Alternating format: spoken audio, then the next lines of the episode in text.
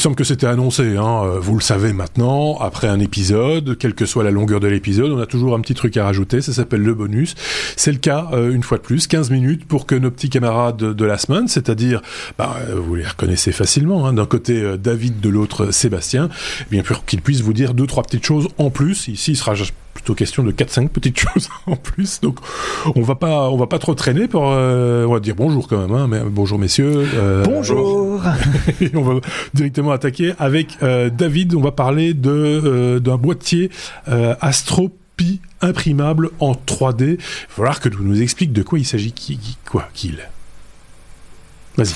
Voilà, donc euh, Astropie, c'est un, petit module qui est composé d'un euh, Raspberry Pi, euh, d'un d'un hat comme ils appellent avec différents senseurs dessus et mhm. une caméra de haute qualité caméra qui permet de de de connecter des, des lentilles d'optique différentes. Et donc c'est un module qui est envoyé euh, dans, dans l'espace, euh, dans la station euh, spatiale internationale, et qui permet à des étudiants de faire des expériences. Et euh, Raspberry Pi a donc mis à disposition les plans pour pouvoir imprimer en 3D, en plastique évidemment, pas en aluminium comme la version d'origine, pour avoir son propre AstroPi chez soi. Pas mal. Chouette. Ça tombe bien parce qu'on avait parlé justement d'une nouvelle caméra, micro-caméra pour, euh, pour Raspberry Pi. On avait parlé de ça, il me semble, il y a quelques semaines.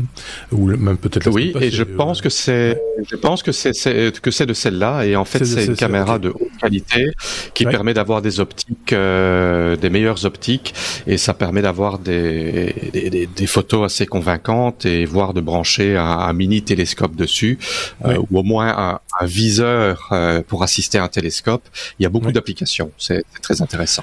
Oui, c'est bien. C'est pour les passionnés d'images et d'imagerie mm-hmm. et qui ont une imprimante 3D. Je sais pas ce qu'en pense euh, Seb. Euh, voilà, je sais que tu imprimes rien en 3D et t'es pas passionné. J'imprime rien en général. et donc il imprime rien en général. Donc euh, donc voilà. Ça, que voilà. Un, ça s'appelle un flop. je suis désolé. bah tiens, Sébastien, parce que je t'ai donné la, la parole, tu vas la garder pour parler de Toxic Data. De quoi s'agit-il?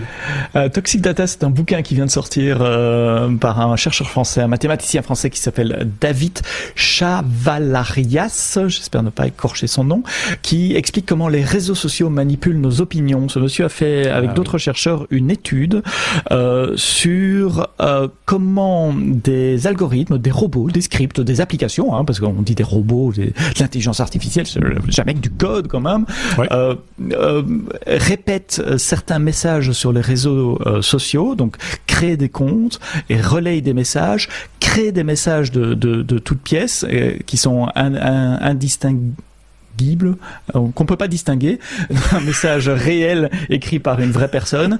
On crée des profils avec des fausses images. On a on a parlé euh, déjà de, de, de, ces possibilités de générer des images de, de visages humains. Donc ces profils ressemblent à des vraies personnes. Ils sont pas détectables par les Facebook, les Twitter euh, et les autres, mais relayent des opinions politiques, euh, ce qui permet à certaines personnes de se. Vous savez, quand on a une opinion, on aime bien savoir qu'on n'est pas le seul à avoir cette opinion et on peut se, se conforter de savoir que des tas d'autres personnes ont cette opinion.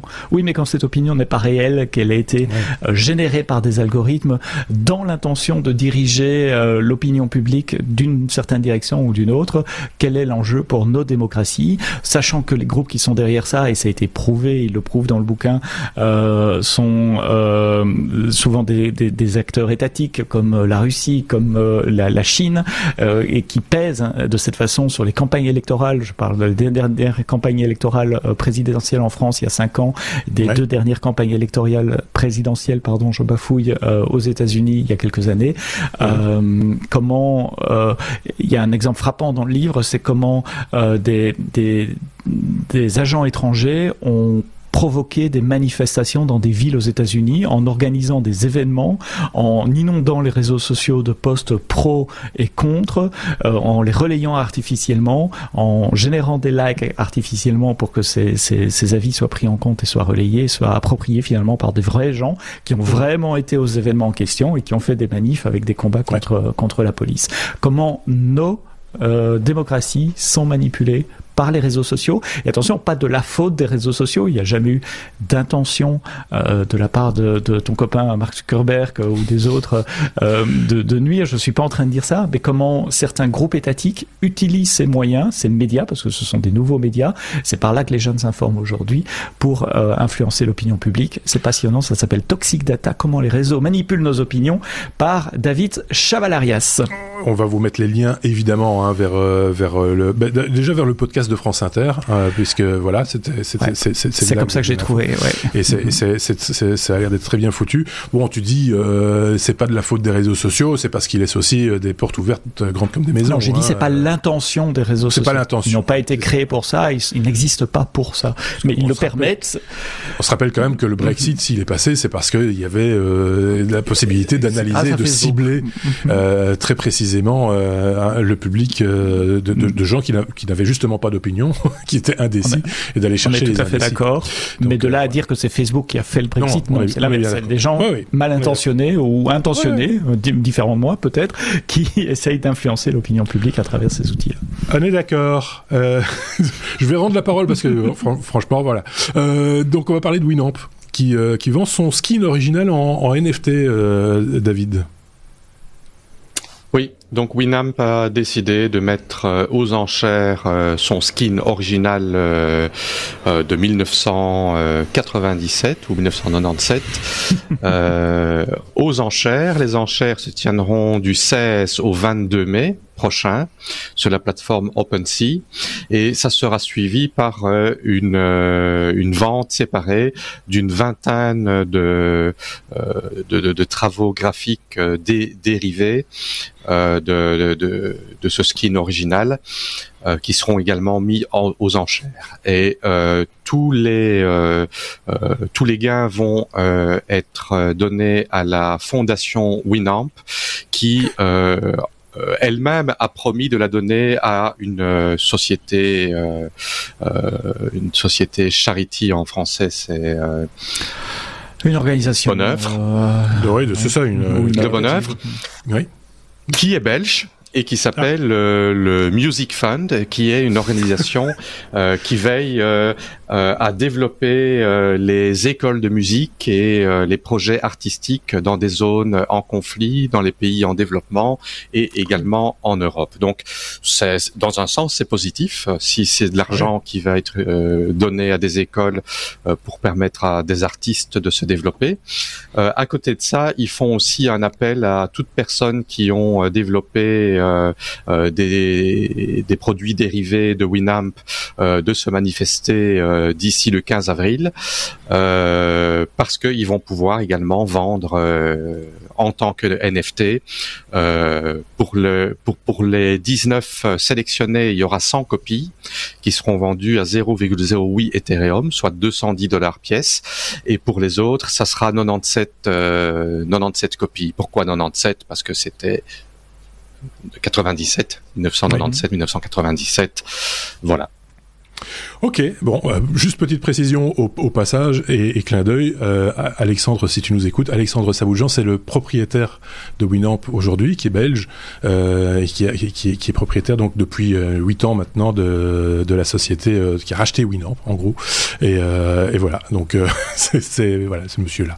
Et donc voilà, s'il nous écoute, salut Alexandre, qui est un ancien de la radio aussi, par la même occasion. Je le dis en passant.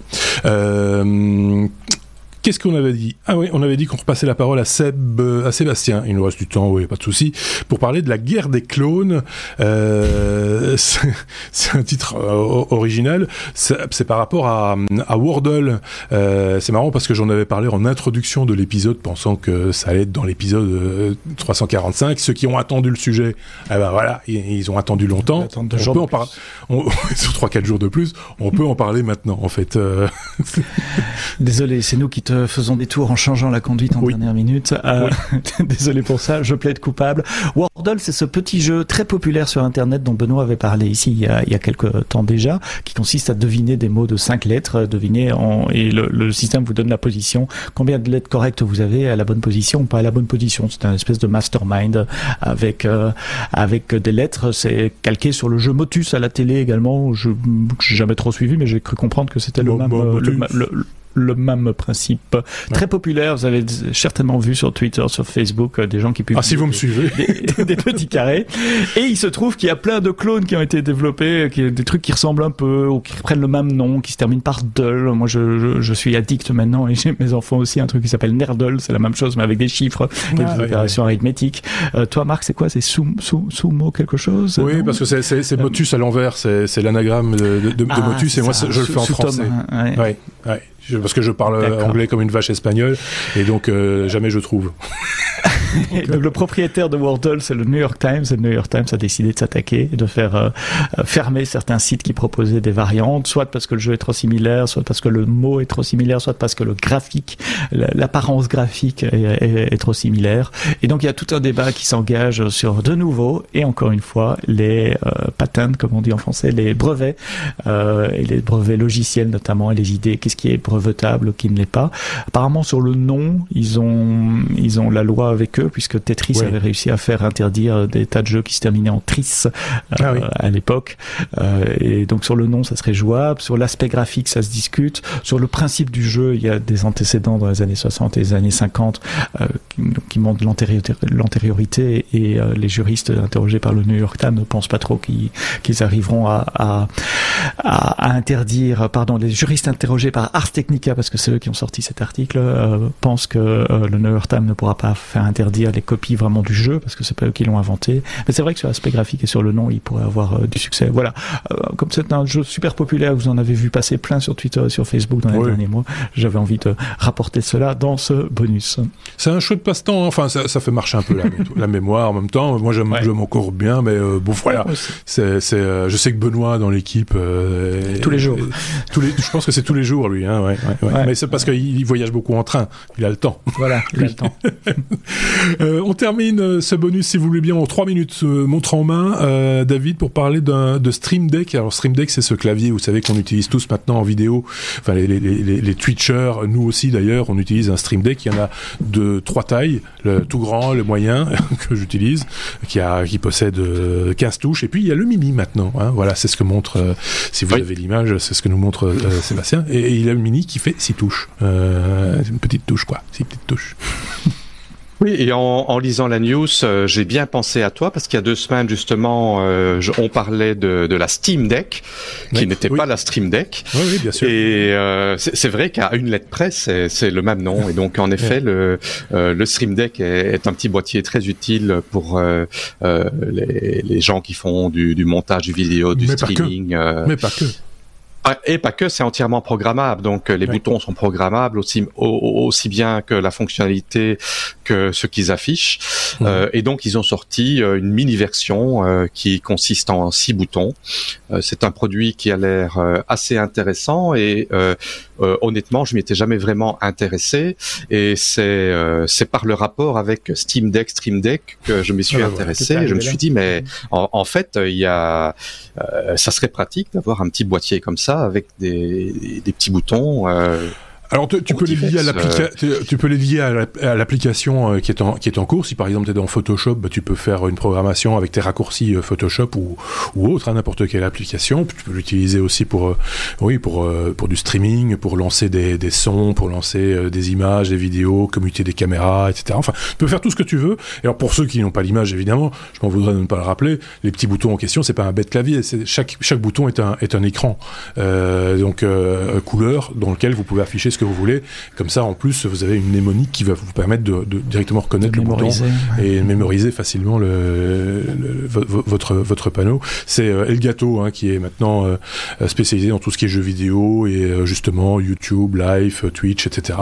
Et qui fait comme ça toute une gamme de d'accessoires vraiment utiles, un peu cher, mais vraiment utiles. Il faut bien le faut, faut bien le dire. Ceux qui connaissent évidemment me disent mais de quoi il parle évidemment on connaît machin etc. Mais tout le monde connaît pas. Et, et donc tu fais bien de ah mais je, je ne connaissais pas j'ai découvert aujourd'hui et euh, j'y ai pensé parce que justement, tu avais fait le lapsus avec Steam Deck et voilà, euh, et voilà c'est ça que j'ai accroché. J'ai découvert un produit très intéressant. Je devrais toujours faire des lapsus. C'est ça que tu essaies de me dire en fait. voilà. Vais... Merci David euh, pour ces news. Merci également. Il est temps que j'arrête euh, à Sébastien pour ce pour ce bonus. On va se dire à très bientôt évidemment et, euh, et à très bientôt. Ce sera pour un prochain épisode avec d'autres chroniqueurs. Passez une très bonne semaine. À très bientôt. Au revoir.